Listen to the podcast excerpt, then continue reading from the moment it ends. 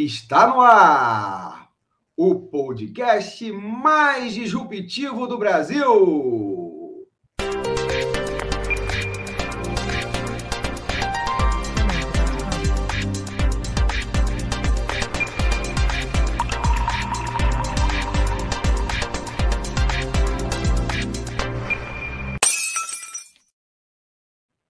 Isso aí, disrupções com José Leonardo e esse aqui que eu vou chamar aqui agora, o meu amigo, o meu parceiro de todas essas empreitadas, Tony Dias. E aí, Tony?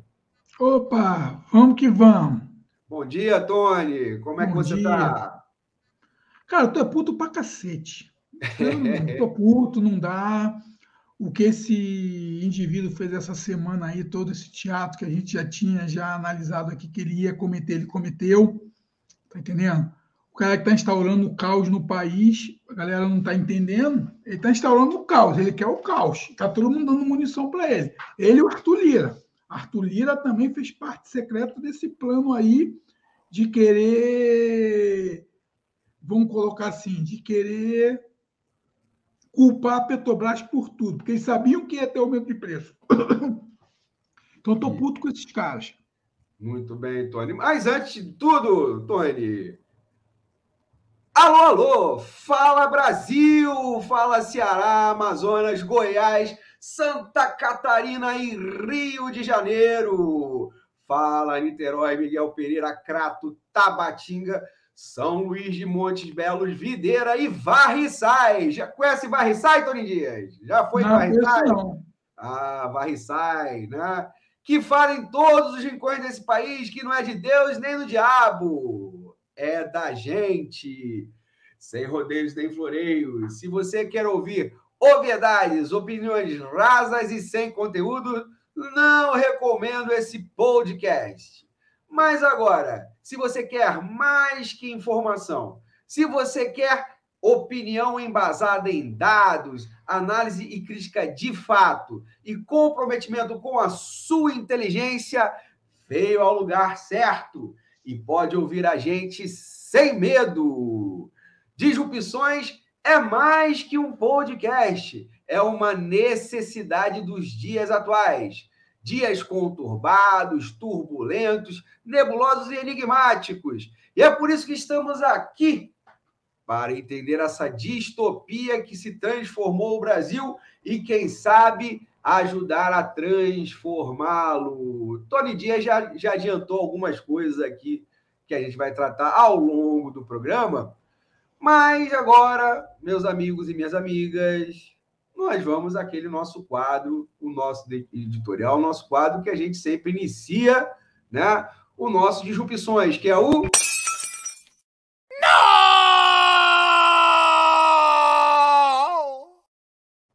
Ele mesmo, Palavras ao Léo. Pois é, Tony Dias, né? O Palavras ao Léo aí é, de hoje vai tratar de um tema bem é, é, é, complicado, né? bem triste e que comoveu a gente, vem comovendo a gente nos últimos tempos, né? Ah, principalmente nessas últimas semanas, mas é, que, na verdade, é uma realidade né, é, da nação. Né? Na, de fato, nós vamos tratar aqui agora né, sobre o assassinato, né? já podemos tratar de assassinato, né? a execução, é, tanto do, do indigenista Bruno Pereira, como do jornalista Tom Phillips, jornalista britânico, né? Uh, da BBC, uh, ah, já podemos tratar aí como um assassinato, como uma execução, porque isso já está configurado mesmo né, sem termos achado, se ter achado corpo, os corpos ainda. Né? Então, esse é o tema do Palavras Leal hoje, de hoje. Né? E o título é Uma Nação Violenta e Violentada. Meus amigos, minhas amigas, Mês passado, uma notícia terrível foi veiculada pelos meios de comunicação. O maior ou menor destaque, diga-se, mas ainda assim sem maiores repercussões políticas. o estupro e a morte de uma menina Yanomami depois de ataque de garimpeiros na comunidade de Araçá, que fica na região de Waikás, em Roraima. Além disso, ainda a denúncia de outra criança indígena que teria sido jogada em um rio após a tia desta ter tentado impedir que os garimpeiros violentassem a menina. Pois é. Segundo relatos da tia da menina, um grupo de garimpeiros invadiu a comunidade enquanto o grosso dela estava na roça ou caçando. Só havia, portanto, ela, a menina e a outra criança. Covardemente, os garimpeiros as levaram para o garimpo ilegal, onde aí ocorreu o estupro e a morte da menina, decorrida da ação destes garimpeiros. Um crime bárbaro, horrível e hediondo. Mais um crime bárbaro, horrível e hediondo cometido contra os povos indígenas do Brasil. Agora, mais um caso de violência contra aqueles que ousam denunciar os crimes cometidos, cometidos contra os povos originários vem ganhando repercussão nacional, mas, sobretudo, internacional. O desaparecimento e a subsequente execução do indigenista Bruno Pereira e do jornalista da BBC e cidadão britânico Don Phillips. Bruno dedicava a vida à proteção dos povos originários do Brasil, sobretudo daqueles localizados no Vale do Jari, no Amazonas. Vinha sendo ameaçado e, mesmo assim, não recuou da sua missão. Assim como Dom Phillips, que assumiu o compromisso de denunciar ao mundo a atual situação dos indígenas brasileiros. Pagaram com o próprio sangue. Depois de algumas informações desencontradas, um suspeito do assassinato se encontra preso. Outros estão sendo investigados. A Polícia Federal só chegou a pistas por conta do trabalho dos próprios indígenas da região, já que elucidar as condições do crime não parece ser uma de suas prioridades. Sabe-se lá por quê. Crimes que se somam a outros ao longo da nossa história. Dorothy Stang, Chico Mendes, Gabriel Pimenta. Só esse ano, segundo a CPT, 15 lideranças camponesas foram assassinadas por questões relacionadas a conflito de terra na região amazônica.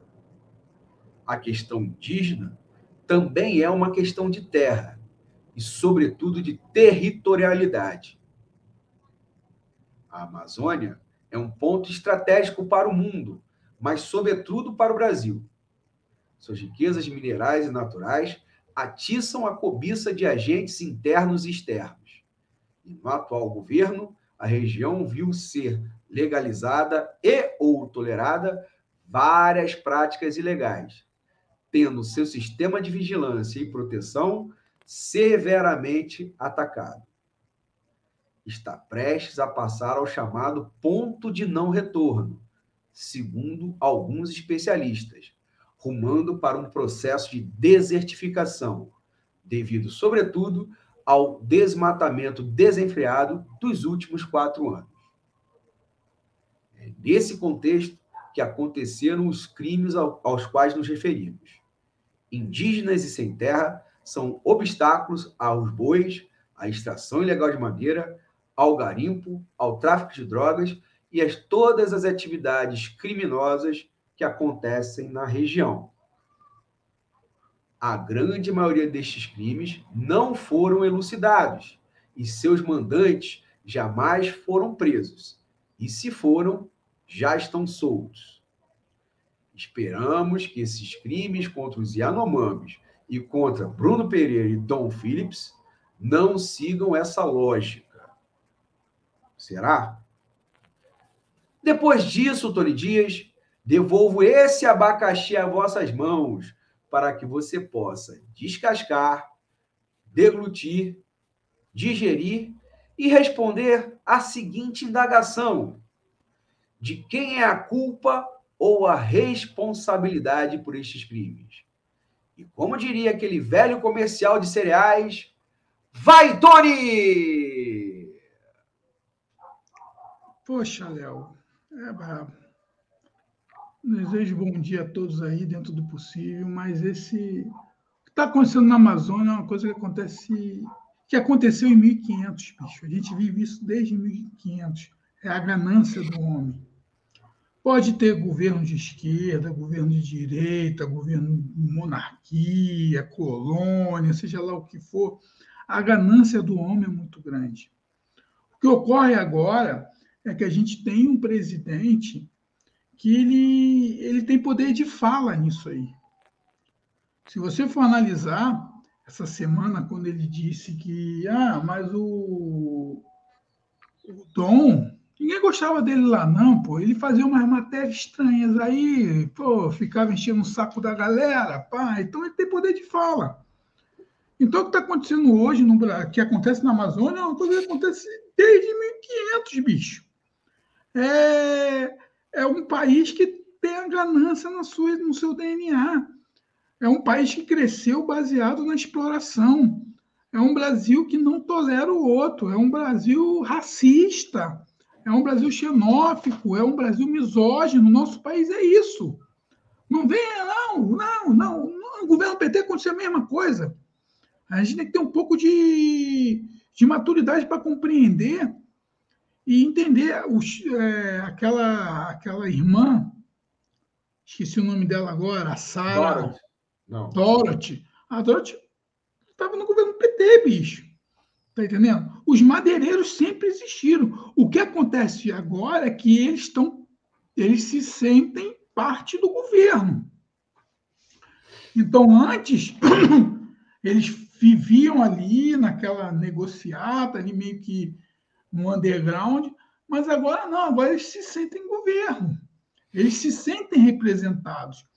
Então, o que acontece lá na, na Amazônia, quando você via do, há quatro anos atrás, nessa época do ano, junho de 2018, o, esse, esse senhor que está aí, esse elemento, que ele falava? Não vou, não vou, de, não vou dar mais nenhum centímetro para demarcação de terra indígena.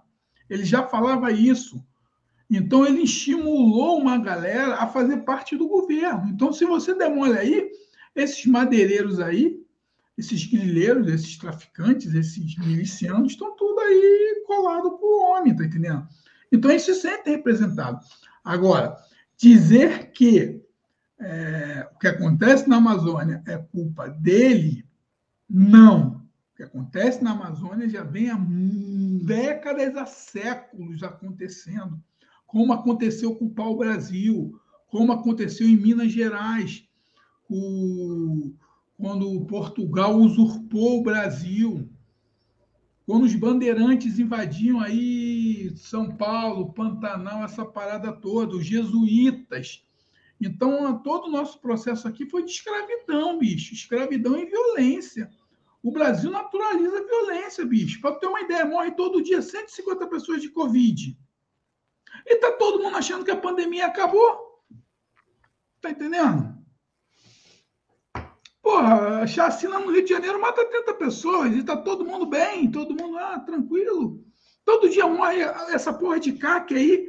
Quantas pessoas. Ontem, eu estava vendo um noticiário local aqui, encontraram um cara com 50 pistolas. Ah, 50 pistolas. Assim. Então a violência foi normalizada, a violência sempre existiu, só que nesse governo ela foi, vamos dizer assim, é, normatizada, ela virou norma, ela tá legal, beleza, vamos viver o país da violência. Aí esse estrume desse ser humano fala que Jesus ia comprar uma pistola, se tivesse na época pistola.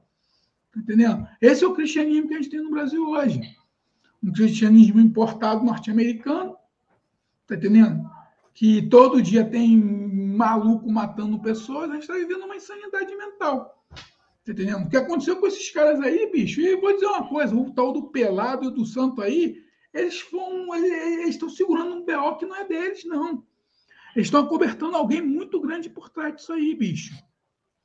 Eles não são mentores intelectuais dessa bodega, não, tá entendendo? Alguém, alguém estimulou eles a fazer essa, essa maluquice aí. Eles não iam fazer isso por conta própria. Tá entendendo? Ah, eu não gosto daquele cara, vou matar ele porque eu não gosto dele, porque, pô, os caras talvez nem sabem quem eram eles. Tá entendendo? Será que os caras tiveram acesso a um vídeo deles? Não. Alguém que mandou matar, bicho. Então, gente, essa barbárie que a gente está vendo, essa violência da nação, isso acontece no, em, em Brasil. em Brasilândia, aquela que tem ali Curumbá, no Mato Grosso, violento pra caramba. Recife, bichos, José Alto Zé do Pinho, tá entendendo? São Paulo, Rio de Janeiro, Rio Grande do Sul. Então a gente vive essa utopia da violência. Uma polícia que é mal treinada, uma polícia que jamais era para ser militar. Que a nossa polícia é militar, bicho. A nossa polícia é militar. Militar é para matar. A nossa polícia não faz patrulha, a nossa polícia não faz inter é, intervenção. Tu já viu o símbolo da Polícia Militar do Rio de Janeiro qual que é? Um café e uma, uma muda de café e uma muda de cana com duas garruchas, uma virada para outra. O símbolo do BOP do Rio de Janeiro é uma caveira com uma espada na cabeça, bicho. Esse é o símbolo da polícia. Tá entendendo? Porra, ontem eu vi um maluco aí, um palestrante desse aí, falar as oito lições que você aprende com o BOP. Oito lições de gestão de pessoas. Que gestão de pessoas você aprende com o BOP? Botar saco na cabeça e balançar? Tá entendendo? Tomar tapa na cara? Então a gente, a gente banalizou assim a violência, bicho. O Brasil ele, esse cara falando como em palestra de gestão de pessoas, é isso? É. Que não tinha nada a ver com polícia, é isso? Não, ele falou que ele fez um curso no BOP, de liderança no BOP, e ficou fascinado pela autocracia. É. Não, Ué, é, naturalização da violência, que você colocou, é verdade. Da violência e da, e da, e da ditadura. O seu Jorge Lerman, semana passada, no programa do Abílio Diniz, ele falou de ditadura. Singapura. Singapura é uma ditadura, bicho. E ele querendo que o modelo de Singapura fosse aplicado no Brasil, uma ditadura. Para tu ver, a gente está banalizando. O, o, o principal líder o principal líder econômico, empresarial do Brasil, apoia uma ditadura e quer que a gente implemente uma ditadura aqui no Brasil. A troco de que a ah, Singapura tem uma renda per capita, não sei o quê, você consegue abrir uma empresa de não sei o quê, beleza, mas é uma ditadura. Está entendendo? Então, são essas normalizações, essas normatizações, essas coisas banais que vai transformar nosso país. Quando você vê o principal líder empresarial falando que quer uma ditadura, quando você vê um presidente da República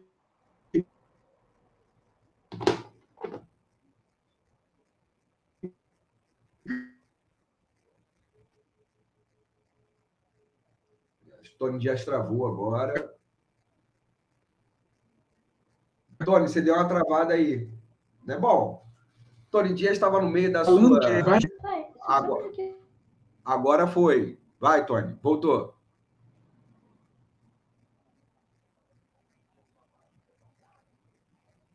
Está entendendo? Quando você vê o presidente do país que estimula a violência, o líder empresarial que, a, que apoia uma ditadura, quando você vê deputados falando as asneiras que falam, quando você vê cantor sertanejo é, incentivando corrupção, você quer que o país pare aonde, bicho?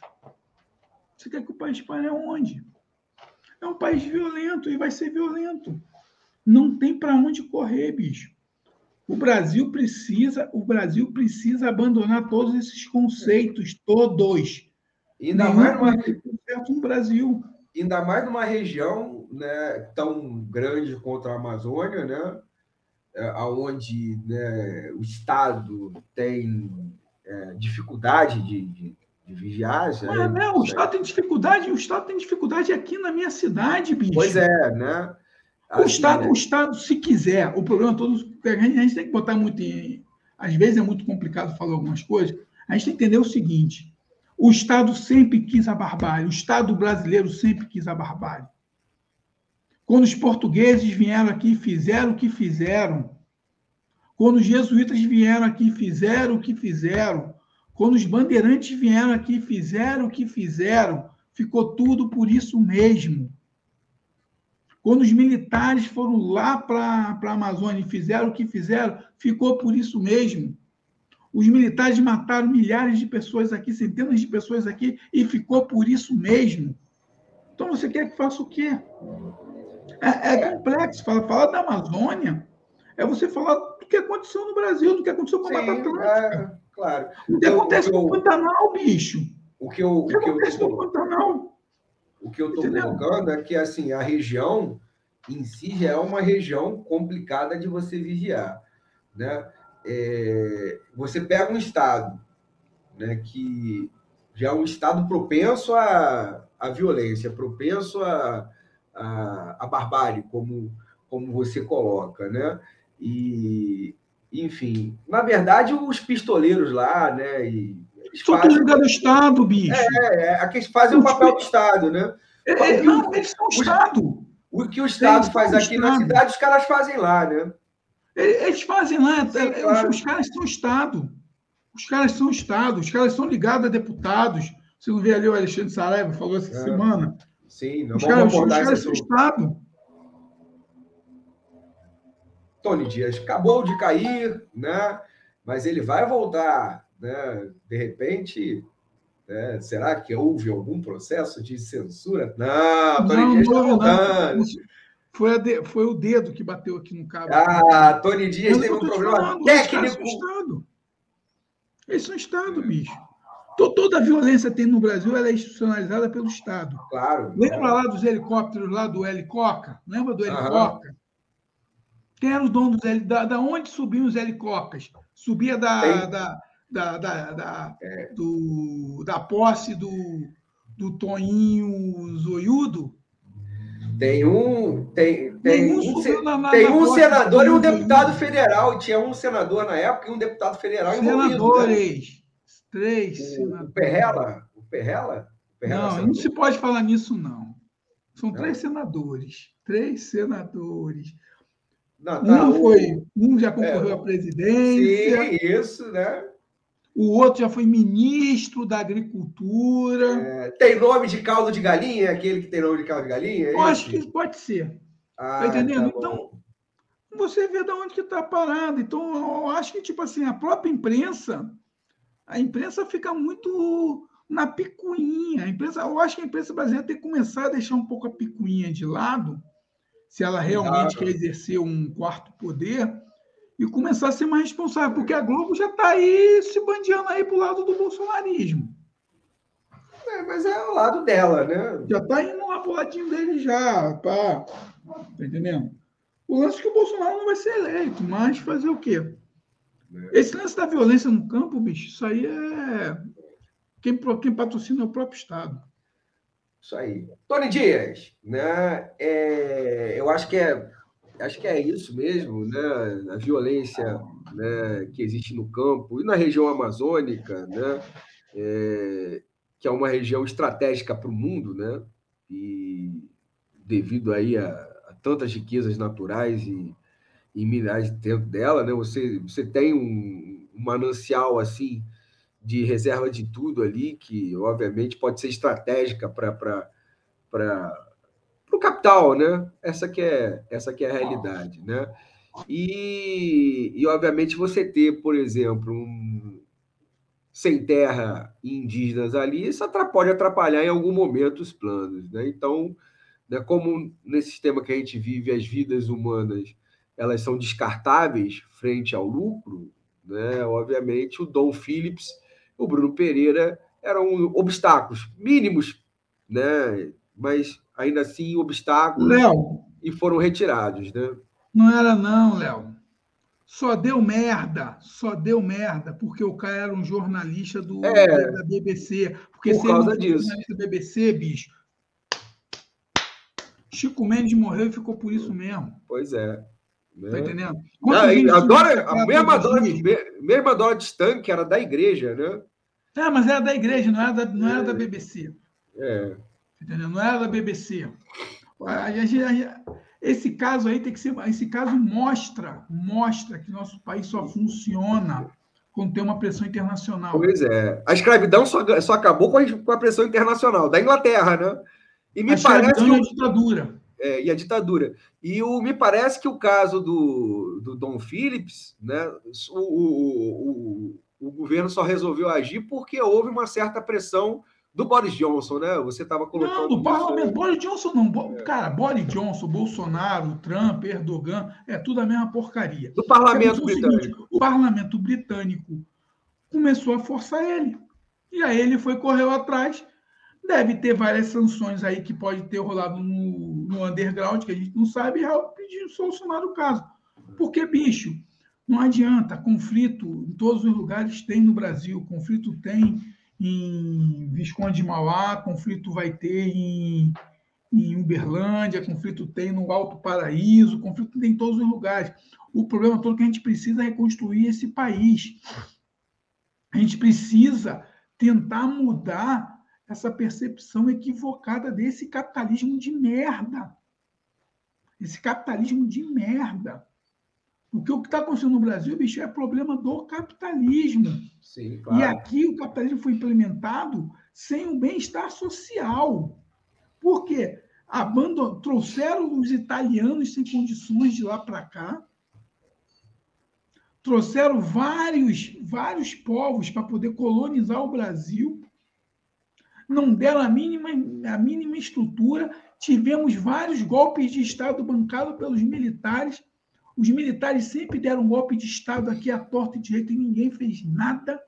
Então a gente vive num país de uma república de banana, bicho. Tá entendendo? Uma república de banana que tem uma utopia, não consegue avançar com sua utopia. Tu vê aí, daqui a pouco a gente vai falar o escândalo da Petrobras. Porque sempre a Petrobras está envolvida no meio de todos os escândalos do Brasil. O golpe 64 foi dado em cima da Petrobras. Está entendendo?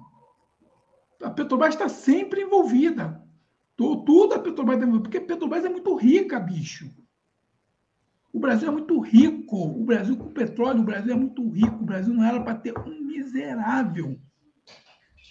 Não era para ter um miserável no Brasil. Só que aí aquele livro Casa, Casa Senzala e Casa Grande, Casa Grande Senzala. Casa Grande Senzala. Casa Grande Senzala. É o Gessé de Souza aí, que fala sobre essa a elite do atraso. É isso que acontece no Brasil. As capitanias hereditárias permanecem até hoje, bicho. Tá entendendo? Tony Dias. É muito mais amplo. Tony Dias, né? Vamos deixar esse assunto aí por hora, né? E vamos passar né, para a nossa outra parte desse programa, né? Que a gente fala assim do, do cotidiano político, né? Do Brasil porque tá na hora aqui, ó, Tony Dias, das eleições do cacete. Olha só, Tony Dias, eleições do cacete, aquele quadro que a gente criou esse ano para acompanhar o quadro aí político no Brasil. o quadro político, né? Fala quadro político, esse ano são eleições, então, obviamente, a gente vai né, dar uma atenção né, mais é, geral às eleições. Né? E o quadro chama-se Eleições do Cacete, do Cacete, e por ventura aí né, por força de um episódio realmente que houve na história brasileira, que chamou-se Eleições do Cacete aí em 1840, né? que teve um tiro, porrada de bomba, né? no popular. Né? A, a questão é a seguinte, Tony Dias, a gente tem acompanhado mais de perto essas pesquisas eleitorais para presidente da República, e agora a gente vai dar um, né, um, um tempinho nisso aí, para a gente analisar o quadro nos estados. Né? Então, hoje, Tony Dias, a gente vai aqui analisar as eleições estaduais, principalmente em três estados, assim, nos maiores colégios eleitorais aí, é, do Brasil, né? Minas, São Paulo e Rio de Janeiro, Tony Dias. Né? Então, olha só. Então, vamos lá, eleições do cacete. Né? É, vamos, vamos começar assim, Tony Dias, né?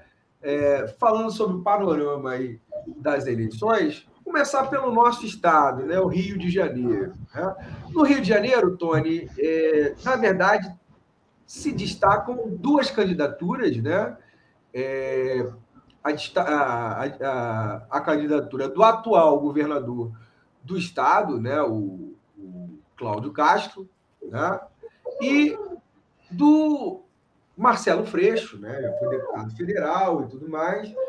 Né? E a última é, pesquisa para o governo do estado do Rio, o Castro tem 24%, o Freixo aparece logo atrás, assim, empate técnico com ele, né, com 23% né, das intenções de voto. Né? É, o candidato né, Marcelo Crivella aparece nessa, nessa sondagem com 10%, olha só, o Crivella, né? É, e o Rodrigo Neves, candidato do, do PDT, aparece com 8%. Né? Ainda tem Felipe Santa Cruz, né? Emir Laranjeira, Ciro Garcia, né? É, Paulo Ganime, Eduardo Serra, Milton Temer, né? brancos e nulos aí aparece com 8% e não sabem, olha o número de quem não sabe, 17% aí é, dos entrevistados não sabem é, em quem votar. Esse é o, é o panorama da última pesquisa aí para o Rio de Janeiro, Tony Dias. Vou passar logo para a pesquisa de São Paulo, né? É, para a gente analisar tudo num combo só. Em São Paulo, Tony Dias, nós temos assim também né, é, um quadro interessante, né? No, em São Paulo, o, o ex-prefeito né, do, Fernando Haddad tem 27%, né? O atual ministro né, da infraestrutura do governo Bolsonaro, até o nome já desincompatibilizou, né? É, Tarcísio de Freitas tem 17%, Márcio França né, tem 14%, né? Ah, e Rodrigo Garcia tem 10%. Né? Ainda tem aí alguns outros, Felipe, Felipe Felício Ramute com 1%, Vinícius Poit, 1%, Elvis César, 1%, né? Weintraub, olha só, Abraham Weintraub com 0,4%, né? Gabriel Colombo, 0,3%, Altino Júnior, né? 0,1%, nulos e brancos, 15%, e não sabem, 13%. Também tem um número bastante grande assim de número de nulos e brancos e, de quem não sabe em quem vai votar. E a, a situação talvez mais assim, Rio de São Paulo assim ainda tem uma certa disputa aí, né? Agora a situação que está mais assim cristalizada, me parece, o, o Tony, né? É a situação de Minas Gerais, aonde o atual governador, né? É, Zema, né? Como é que é o nome dele, o primeiro nome dele, né? É, Romeu Zema. Romeu Zema, ele mesmo, né? Do Partido Novo tem 43%, e o, o atual prefeito de Belo Horizonte, Alexandre Calil, tem 29%. Essa pesquisa, a última pesquisa que a gente teve acesso aí, foi divulgada no dia 30 do 5. Né? De lá para cá não houve mais pesquisas aí para o, o governo do estado aí de, do, do, de Minas Gerais, né? Então, uh, então você tem você tem esse quadro aí mais é, cristalizado, né? Ou seja, o Zema com uma boa liderança na frente do, do Calil. E aí, Tony, o que, que a gente pode dizer sobre essas pesquisas aí de intenção de voto é, no Rio de Janeiro, em São Paulo e em Minas Gerais? Léo, primeira coisa, o Rio de Janeiro é aquilo. O Rio de Janeiro que me surpreende é o Marcelo Freixo estar com esse número. Empatado com o Cláudio Castro, o Marcelo Freixo sempre foi um cara de arranque. E aqui no Rio, o Marcelo Freixo, o vice dele vai ser César Maia, do PSDB. Então é uma, uma loucura, é uma coisa bem, bem, bem interessante. Você tem aí ele no PSB apoiando o Lula, com o César Maia e Rodrigo Maia apoiando ele para Rodrigo Maia, praticamente, não é nem o César Maia, Rodrigo Maia apoiando. E, e, o Cláudio Castro é um cara que é, caiu, um cara que ninguém sabe de onde veio, ninguém sabe quem é, chegou, mas é um cara que está com muita grana da SEDAI. Então ele está torrando o dinheiro da SEDAI, não tem responsabilidade com nada, está torrando dinheiro aí com as prefeituras do interior. Ele está fazendo uma verdadeira festa do interior, tá entendendo?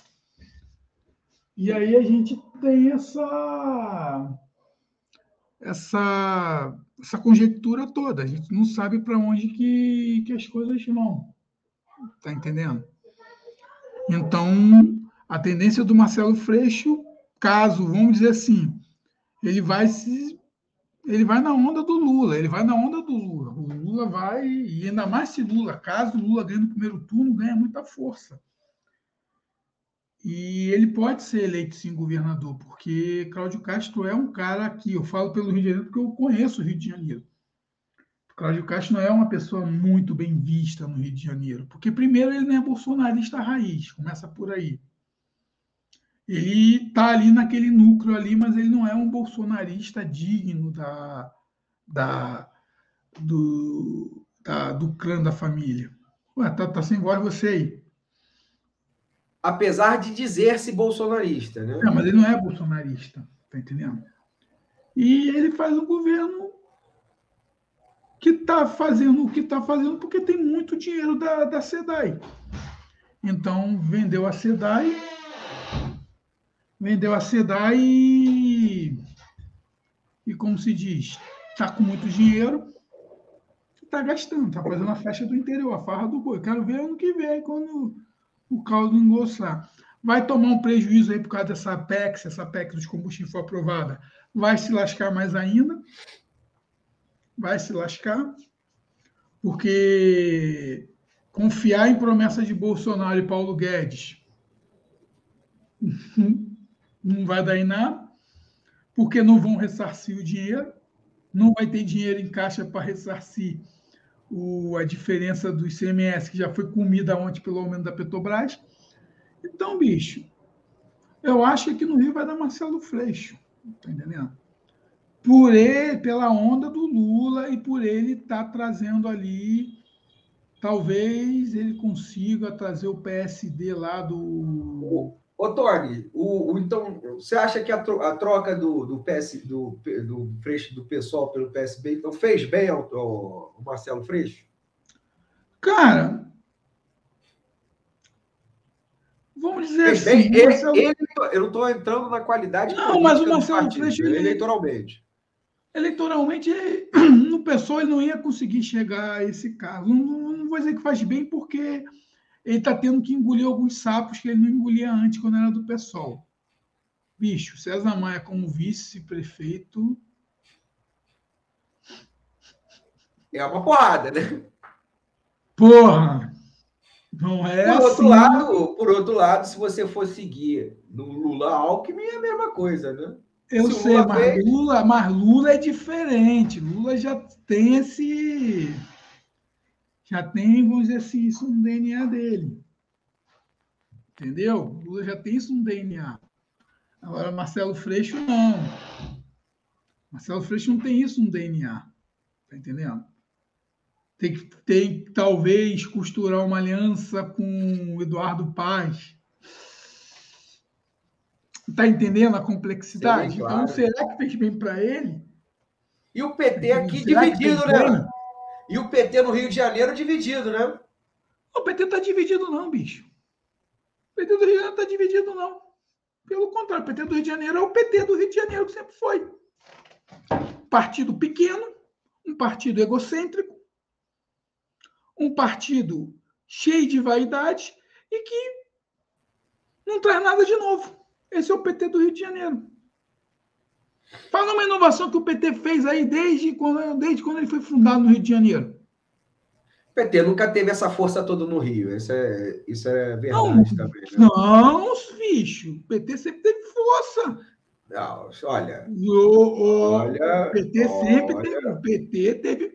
A gente confunde. A gente confunde muito. O PT foi vice de garotinho.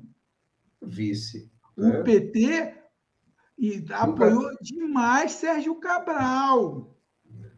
Sim, não, mas assim. O PT foi vice de Eduardo Paz. Eu sei, mas olha só. Mas então, nunca teve, mas nunca teve condição força, de lançar uma maioria.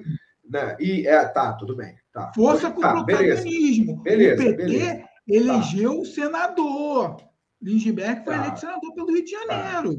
Tá. O PT fez várias cidades na época de Lula e Dilma como prefeitura. Aceito, você está correto. O problema é que o PT ele não se inovou. O PT não se inovou. O PT não trouxe nada de novo. É, porque acho que a política do Rio de Janeiro, né, ele teve uma grande liderança nos anos 80, 90, que foi o Brizola, essa é a realidade, né?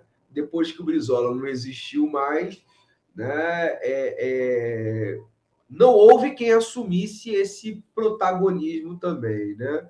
É... Não houve sim, bicho. Protagonismo. Ah, não, o que acontece não. é o seguinte: o que aconteceu. O Sérgio Cabral fez, assumiu esse protagonismo?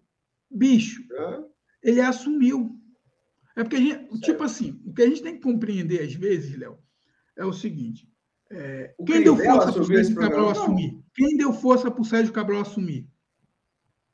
Quem segurava no braço Sérgio Cabral e andava com ele por todos os lugares no Rio de Janeiro? O Lula. Luiz Inácio Lula da Silva. É. Principalmente na época do PAC, né? Da época da Copa, do PAC. Ele andava. Le, le, le, lembra da, das picapezinhas na época da campanha da Dilma? Dilma, Sim. de um lado, Sérgio Cabral, Crivella, Pezão. Sim. Então a, a, a, gente tem que ser um pouco realista demais. O PT teve uma, o PT teve uma força política muito grande. O apoio do PT foi muito grande. Quantos deputados federais? O PT começou a dar merda de 2014 para cá. Mas até 2014 Pô, o PT elegeu o Luiz Sérgio lá em Angra, elegia Benedita. Tá Benedita foi eleita senadora pelo PT.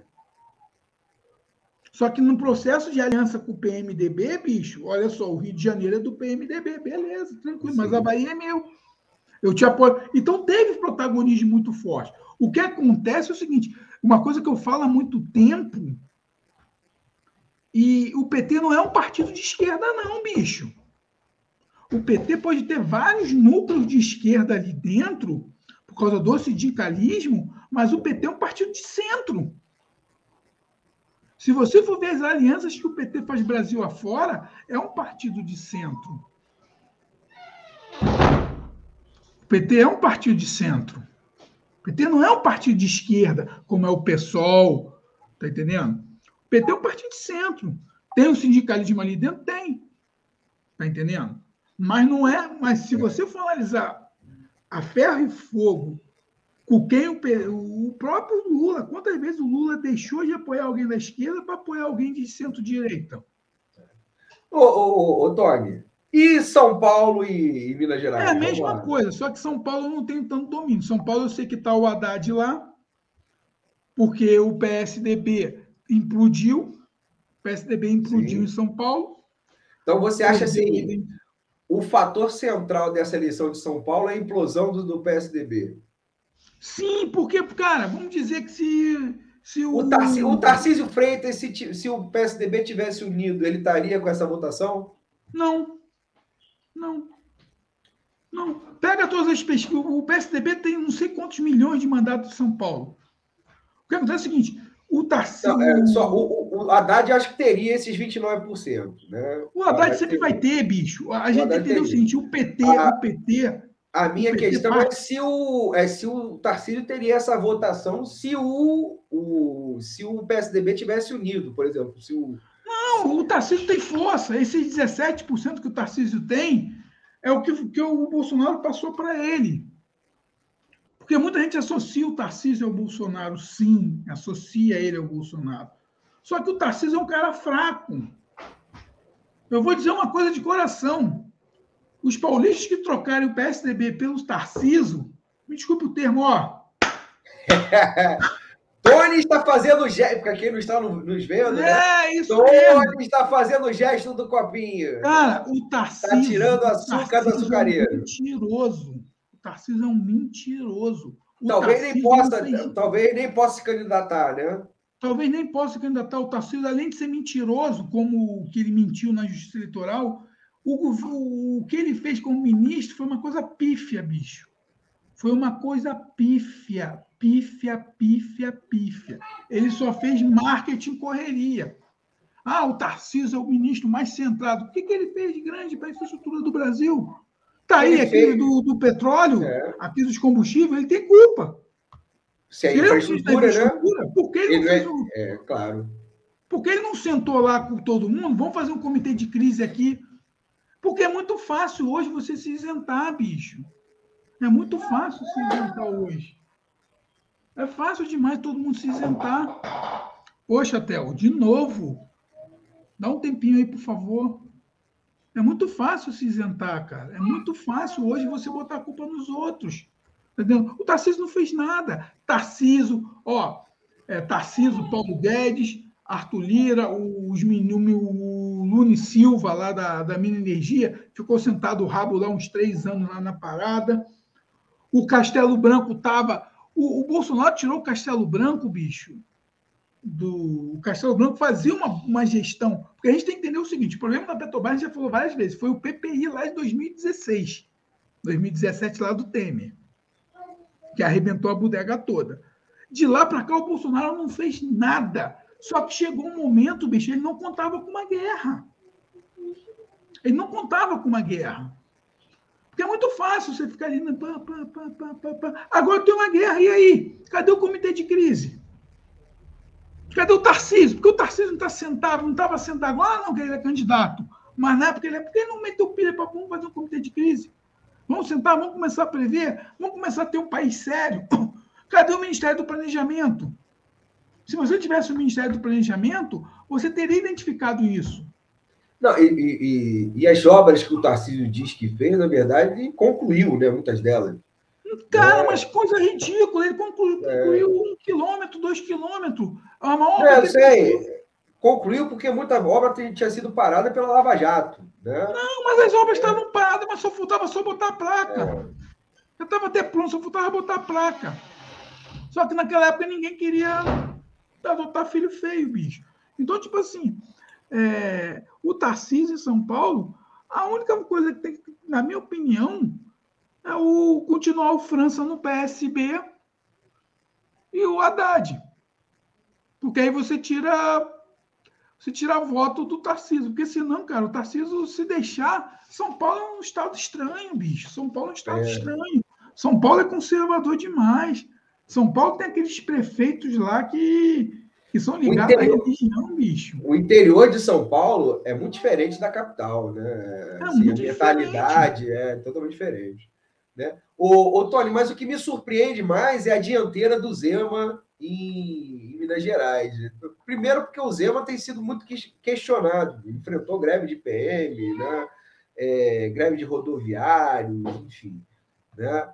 E, e é, o Zema ele, ele entrou naquela onda bolsonarista né, de 2018, né, mas não é assim também um bolsonarista. Não tem o perfil do, do, do bolsonarista raiz. Né? E está com essa dianteira. Né? O Calil, prefeito bem avaliado né, pela população né, de, de Belo Horizonte, né, foi presidente do, do Atlético Mineiro, né, na época que o Atlético Mineiro ganhou títulos. Uh, não que isso tenha alguma relação, que as pessoas façam uma relação, mas ele projetou o nome dele ali, né? Então achei que a diferença já poderia estar menor, né? E com o apoio do Lula, né? E com o apoio do Lula. Vamos lá. Romeu Zema fez tudo que um liberal faz. O Zema facilitou a vida de todos os empresários, todos os Sim. fazendeiros, todas as mineradoras. Mas está sendo muito questionado por conta disso. Está né? sendo questionado pelo campo progressista. A, a, o, o, grande barato que, que eu acho que, que, eu consigo visualizar é o seguinte: eu, eu não eu, eu, sou do campo progressista, mas eu tenho muitas críticas e evoluções a ser feitas. O que acontece é o seguinte: imagina você, dono de uma fazenda e você consegue não ter mais a desgraça da licença ambiental, na visão deles. Você vai apoiar quem? Você tem 5 mil empregados na sua fazenda. O que você vai falar para os seus empregados? Ah, eu estou falando lá do interiorzão, lá de Minas Gerais. Olha só, tá vendo aqui? Quem fez isso aqui, que facilitou, porque esses comunistas aí não queriam. E aí a fazenda polui a porra toda. Mas aí o cara tem uma força muito grande. Os, cara, em cidade pequena, cidade pequena, a realidade é outra. Cidade pequena, quem manda é o prefeito. E se o prefeito conseguiu uma vantagemzinha, bicho, o prefeito transfere o voto dele para todo mundo, é curral eleitoral. A gente, a gente, que vive nos grandes centros, a gente não entende muito como funciona o Brasil. O Zema, para você ter uma ideia, o Zema no interior, ele é idolatrado, porque ele fez emprego no interior. Mesmo não sendo emprego de qualidade, ele conseguiu levar isso para o interior. Porque o empresariado ficou muito satisfeito com o governo Zema. Está entendendo? Quem ficou insatisfeito com o governo Zema foram os, a galera que trabalha, os ambientalistas, a galera de direitos humanos. A greve da PM foi feita pelo Bolsonaro para poder criar uma, uma tensão com ele, mas o candidato Bolsonaro não conseguiu avançar. Está entendendo? Então, tem muitas coisas que a gente tem que botar no, no fiel da fazenda. E, ele, para o empresariado, bicho, ele é o melhor governador que Minas Gerais já teve. Tu não viu aquela porra que teve lá no, no tal do Capitólio? Que caiu aquilo tudo? Uhum. Não tem licença ambiental, não, bicho. Se tivesse processo de licença ambiental, aquilo jamais aconteceria. Jamais teríamos tantas pessoas ali naquele dia ali. Porque ia ser ia ter uma legislação. Só um segundo, rapidinho, Léo. Hoje está tá. difícil.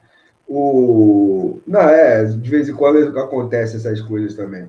Né? Mas, assim, é só a questão do, do, Zema, né? eu acho que tem toda, toda a, a lógica que você está tá falando, né? mas ainda assim me surpreende, né? E me surpreende um dado maior, o, o Tony Dias, é porque nós não vamos analisar a pesquisa para senador uh, hoje, no, pretendendo fazer outro dia. Mas a última pesquisa para o Senado em Minas Gerais, que eu estava lendo, sabe quem estava na frente, Tony Dias? Aécio Neves. Ele mesmo. Né? Esse é o dado que mais, surpreende mais ainda, ou não? não. Né? Para mim, não, bicho. Não, não sabe que não surpreende. Passou. Passou. Passou, passou um avião. Acabou. Passou um helicóptero, né? Passou um helicóptero, né? Passou o helicóptero, acabou, bicho. O Écio Neves é igualzinho o Zema, bicho. Só que o Zema é menos. É, vamos dizer assim, o Zema ele é mais extremo. O Zema é mais extremo que Bolsonaro. O Zema é mais autoritário que o Bolsonaro. O Partido Novo é o partido mais retrógrado do Brasil. O Com Partido certeza. Novo vai fazer Ouve o que eu estou te dizendo. Tomara que a causa de barreira arrebente o Partido Novo esse ano. O Partido Novo é o partido mais perigoso do Brasil. Porque eles são ideológicos mesmo. O bolsonarismo, bicho, o bolsonarismo não tem nenhuma ideologia. O bolsonarismo é, é terra plana, é ratabaná. O bolsonarismo é aquilo, é. é... Parece que os caras né? tomaram um LSD. É, o bolsonarismo daqueles... é o seguinte: é uma onda de LSD. Os caras estão licérgicos o tempo inteiro. Tá Tem que tomar cogumelo. É, é um partido louco. O novo não. O novo é o partido mais perigoso do Brasil. Porque o novo, para tu ver o que o, o que o Zema fez em Minas Gerais, agir em responsabilidades por questões de meio ambiente, olha que a galera tem que entender, e a galera tem que começar a entender muito para poder compreender. Quando eu falo que ele foi um bom governador para empresários, ele foi. Como Bolsonaro é um bom presidente para os empresários brasileiros. Ou pelo menos para uma parte deles, né? Uhum. Me desculpa, a grande parte do empresariado brasileiro, a grande parte do empresariado brasileiro hoje prefere Bolsonaro a Lula. Agora, ô, ô Tony, né? Só para rapidamente aqui, para a gente é, é, terminar o eleições aqui no cacete, né? teve essa questão aqui do, do delegado Alexandre Saraiva, né? delegado da Polícia Federal, né? que essa semana deu uma entrevista aí à, à Globo News, né? E, e falando aí que existe um, uma falando sobre a questão né, dos crimes que a gente falou, sobre o né, assassinato aí do Dom Phillips e do Bruno, Pereira, né, esse, esse delegado aí da Polícia Federal né, é, acusou aqui né, alguns governistas de receberem né, propina aí de madeireiro, de garimpeiro, e chamou esse pessoal de bancada do crime, de, do crime entre esses é, entre esses deputados estaria aí, a deputada Carla Zambelli, o senador Jorginho Melo, né, que são defensores proeminentes desse governo aí, né? Rapidamente, Tony Dias, né? Você, o que, que você tem a falar sobre a bancada do crime aí? A bancada do crime sempre existiu, bicho. Só trocou só só os carinhos. E, e a esperança, tá, eu acho que o mais que o mais central, a esperança desse pessoal não ser reeleito nessa nessa nessas Cara, eleições? Talvez esses não, mas vão entrar outros. Sim. Vão entrar outros. Hum, vai sair esses aí, vai entrar outros, porque o bagulho é doido, bicho. O bagulho é doido. Eu acho que eu acho que a gente tem que parar um pouco. Acho que eu, eu pelo menos, estou parando um pouco de, de me iludir com, com, algumas, com algumas ideias, tá entendendo? Estou começando a, a, enxergar que, que o nosso país ele, ele é um país muito triste. Ele é um país que foi feito no, no ódio. A gente, a, gente, a gente adora quando alguém se fode. Tá entendendo? A gente gosta, a gente gosta de ver o outro se fuder. A gente gosta de, de ver alguém tomar tapa na cara, a gente gosta de ver alguém traído, a gente gosta, o brasileiro gosta. O brasileiro, ele. Eu acho que o bolsonarismo ele traz isso, ele traz um choque de realidade muito grande. Ele traz um choque de realidade muito grande. Só que a gente, só que a gente não quer perceber. Gente não quer perceber que o mundo sempre foi assim. O que o Bolsonaro fala, bicho, está no íntimo de muita gente no Brasil. Quantas pessoas aí acharam que tinha que matar mesmo esses dois ativistas aí? Quantas pessoas acham que a chacina que acontece todos os dias no Rio de Janeiro é normal, ter que matar bandido? Bandido bom é bandido morto. Quantas pessoas aí a, caem dentro aí de pequenas corrupções no seu dia a dia? Mesmo, é, tu vê aí na, na, nas plataformas aí, esse serviço compartilhado, os esquemas que tem, a galera que rouba sinal aí, comprando esse IPTV aí, ó. Ah, vejo uma porrada de cidadão de bem. Não, tem IPTV lá em casa. Lá em casa, paga. São as pequenas corrupções, bicho. O cara que só nega imposto de renda, entendendo? O cara que vende recibo, não faz atendimento. Então, nosso país é um país hipócrita, bicho nossa população, não sei, pode ser que eu esteja um pouco cansado dessa semana, que foi uma semana muito ruim. Ver o que o Bolsonaro fez, bicho. O teatro que ele e Arthur Lira promoveram para poder botar a culpa na Petrobras. Eles sabiam que ia ter esse aumento, então eles aceleraram toda aquela porra daquela spec lá para tipo assim, o governo fez. Quando na verdade não faz nada. Tá entendendo? Às vezes é muito complicado viver um país assim, cara. Mas olha só, o, o fala, Tony, vai.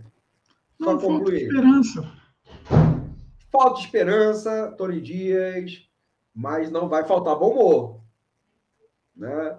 Porque hoje nós, novamente, não vamos ter caverna digital, nem treta cultural, ficamos devendo isso ao nosso público, mas vamos terminar o programa, como de sempre, com o nosso quadro que tem um viés mais né, é, é, voltado para o humor, que é o nosso cida... Opa, cidadão de bem. Olha só a vinheta do cidadão de bem aí, né? um cidadão vestido com a camisa do Brasil, fundo verde e amarelo, arminha na mão, fuzil pendurado, laranja, tudo aí que compõe né, o estereótipo do cidadão de bem, Tony Dias. Né? E o cidadão de bem, Tony Dias, ele é, é esse, esse obviamente, nessa, nessa semana, ele foi surpreendido por um novo aumento na gasolina. Né? Mas o cidadão de bem, Tony Dias, o cidadão de bem, ele talvez não esteja tão preocupado assim, porque olha o que o cidadão de bem, Coronel Siqueira, né? o nosso velho coronel, colocou aqui no tweet dele. Governo bom não para nem no feriado, né? Porque o aumento foi anunciado no feriado, né? Enquanto você está aí curtindo, Bolsonaro trabalha normalmente. Hoje, por exemplo, ele já autorizou mais um aumento da gasolina. Obrigado, Bolsonaro. Obrigado, Paulo Guedes. E aí, o cidadão de bem, Tony Dias, está que nem aí o coronel agradecendo o governo por mais um aumento da gasolina, do diesel? Então, sim. Só um segundo rápido. Pois é. O, o, lembrando aí que o Coronel Siqueira, né? Muita gente leva ele a sério, mas o Coronel é, Siqueira. É, cara, o lance é, do. É humor, né? É, só que muita gente tem que entender quem é o Coronel Siqueira. Isso é um cara que faz piadas. Tem que explicar um pouco, porque tem muita gente que não entende o Coronel Siqueira. Pois é. Então, o que acontece é o seguinte: é o que a gente falou, o Bolsonaro ele armou uma treta, bicho. Ele, ele armou um esquema para poder para poder ter uma CPI. Tá entendendo? Para poder ter uma CPI. E dessa CPI ter fatos. Se tiver CPI, então ele armou tudo. Ele e Arthur Lira fizeram aquele teatro todo lá para poder acelerar aquela aquela PL que eles conseguiram votar, apresentaram, agora tem essa questão aí de, de acelerar a PEC e botar a conta disso na Petrobras, porque, como a gente falou, eles nunca pensaram em fazer um, um comitê de crise, bicho. Desde quando começou a pandemia, quando começou a pandemia já era para ter um comitê de crise analisando isso tudo. A guerra, bicho. Porra, é, esse assunto da guerra está perdurando desde outubro do ano passado começou esses rumores de guerra, então já era para estar tá analisando tudo isso. Então, o cidadão de bem comum, é, ele vai sentir, ele vai, ele vai estranhar agora, quando ele voltar do feriadão prolongado. Ele, ele vai se perguntar, e ele vai se perguntar, cadê o ICMS, né? Não ia baixar Exatamente. o preço da Então, isso é tudo, Léo, isso é tudo cortina de fumaça, bicho. Isso é tudo cortina de fumaça. E uma coisa que ano que vem os estados vão ter diminuindo o fluxo de caixa, Bicho, vai ficar, vai ficar muito ruim para alguma, algumas contas fecharem. Né? Setembro e outubro já haverá prefeituras sem dinheiro para pagar. Porque a gente tem que entender o seguinte: tem prefeiturazinha que depende do dinheiro do ICMS porque o ICMS ele é, ele é tripartido. O governo federal pega lá uma parte com os IPIs, o governo estadual ele pega uma parte e uma parte do ICMS é distribuídos para os municípios. Olha a gravidade dessa PEC. Então, o que eu vejo é o seguinte: um governo irresponsável irresponsável que está sendo gerido pelos marqueteiros. Quem está fazendo política hoje no Brasil, bicho, são marqueteiros. São aqueles malucos do gabinete do ódio lá, que falam, tem que fazer isso, isso, isso, isso, porque isso, isso, isso vai dar engajamento x, x, x, e eles vão e fazem. Tá entendendo? Então a gente está na mão, cara, de está na mão de pessoas insanas. Você não tem uma política, você não tem um Banco Central sentado ali, você não tem lá um, uma, uma ANP discutindo de forma séria o que pode ser feito, tá entendendo? Você não tem um ministro da Economia conversando com o mercado, conversando com os sindicalistas. Por exemplo, a questão da fome. O governo não conversa com ninguém, bicho. Tá entendendo? É um governo totalmente autoritário. E é isso que o seu Jorge Lerman quer para o Brasil. Quer implementar aqui em Singapura. Então, para você ver, como eu falei ainda há pouco, se o presidente da República incentiva o ódio, se a principal liderança empresarial idolatra uma, uma, uma ditadura, o que esperar desse país, bicho? Mas são todos cidadãos de bem, né, Tony? São todos cidadãos de bem. Não, é só isso que eu estou te falando. É.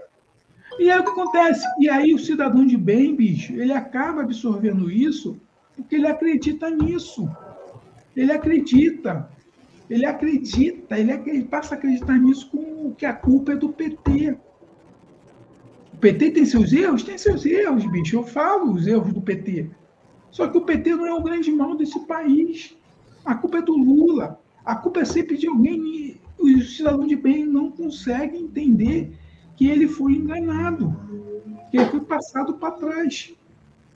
Está entendendo? É complicado, bicho. Cidadão de bem está lascado. Cidadão de bem, ano que vem, eu quero ver quando o filho dele for para a universidade, ele tem que pagar a universidade, a gasolina. Pergunta cidadão de bem se ele está conseguindo fazer. É. Ah, tá todo mundo viajando. 150 pessoas morrem por dia de Covid. 150 pessoas por dia morrem de Covid.